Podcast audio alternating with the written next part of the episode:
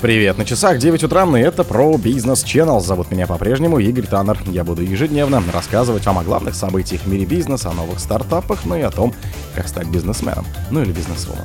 Планирование голоса, вклад компании в развитие искусственного интеллекта. Вице-мэр в Москве 400 гектаров передано инвесторам. Губернатор Воробьев назвал условия успеха в бизнесе. В Тверской области прошел форум «Цифровая трансформация бизнеса». Блумберг рассказал о новейшем приюте для миллиардеров. Стали известны отрасли, где руководство планирует поднять оклады. Спонсор подкаста Глаз Бога. Глаз Бога это самый подробный и удобный бот пробива людей, их соцсетей и автомобилей в Телеграме. Планирование голосом вклад компании в развитие искусственного интеллекта. Сможет ли сервис дать пользователям возможность проведения стримов и будут ли там рекомендательные алгоритмы? Насколько опасна нейронка способна клонировать голос? Как выглядит список мировых лидеров в развитии искусственного интеллекта? Раскачивают тему для того, чтобы она была популярной. Американские компании не исключение. Они очень часто закрывают глаза на то, что в Азии существует жизнь, потому что этот рейтинг искусственного интеллекта создается для своих. Мы точно будем знать, что у кого-то появились квантовые компьютеры, неважно у кого. Мы можем быть и не будем знать, у какой стороны в момент, когда биткоин будет стоить ничего. То есть, по сути, как только обвалится биткоин, он обвалится рано или поздно. Несмотря на те достижения, которые есть сегодня, будет понятно, что квантовый компьютер есть. Это очень важно, потому что компания и страна, владеющая квантовыми вычислениями, может сделать очень большой рывок во всех областях.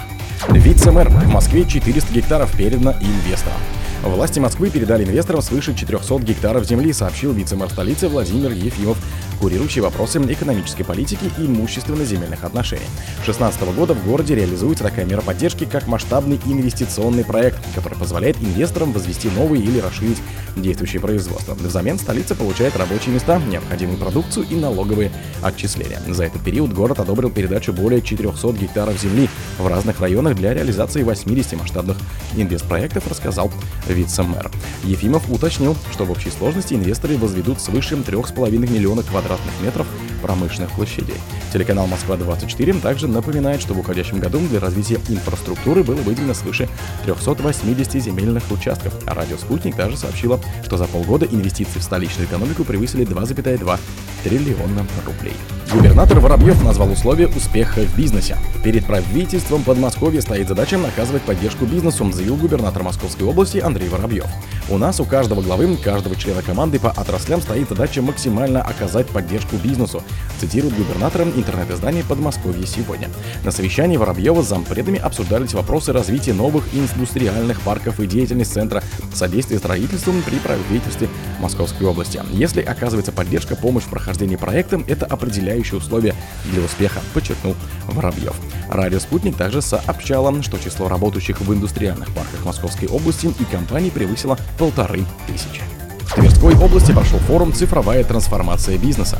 Цифровая трансформация бизнеса, объединивший более 300 участников, прошел в пятницу в Твери, сообщает пресс-служба регионального правительства. На форуме обсудили вопросы применения и развития цифровых технологий. Сегодня сфера информационных технологий играет ключевую роль в обеспечении технологического суверенитета страны.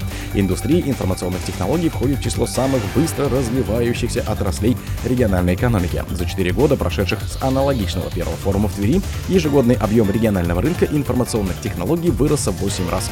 Количество компаний увеличилось на 70%, отмечено в приветствии участников форума от губернатора Тверской области Игоря Руденя. Участники форума продолжали работу в секциях цифровые технологии в здравоохранении и медицине, цифровизации для бизнеса, цифровые технологии в сельском хозяйстве и цифровые профессии будущего. Блумберг рассказал о новейшем приюте для миллиардеров. Эмират Абу-Даби стал новым центром притяжения активов миллиардеров из разных стран на фоне снижения популярности финансовых зон Каймановых и британских Виргинских островов, пишет Bloomberg.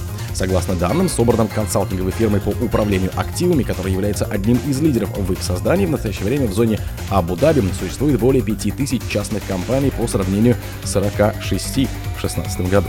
По словам источников агентства, знакомых с вопросом, деловой центр привлекателен для предпринимателей из-за его гарантии защиты активов от иностранных юрисдикций и возможности извлекать выгоду из соглашений ОАЭ об избежании двойного налогообложения консультанты по финансовым вопросам и международные инвесторы среди преимуществ, которые предлагает Эмират, называют получение долгосрочного вида на жительство или даже паспорта ОАЭ для тех, кто делает крупные инвестиции в регион. Кроме того, существуют суверенные фонды благосостояния Абу-Даби, которые контролируют активы на сумму более 1 триллиона долларов и влиятельные частные инвестиционные фирмы. стали известны отрасли, где руководство планирует поднять оклады.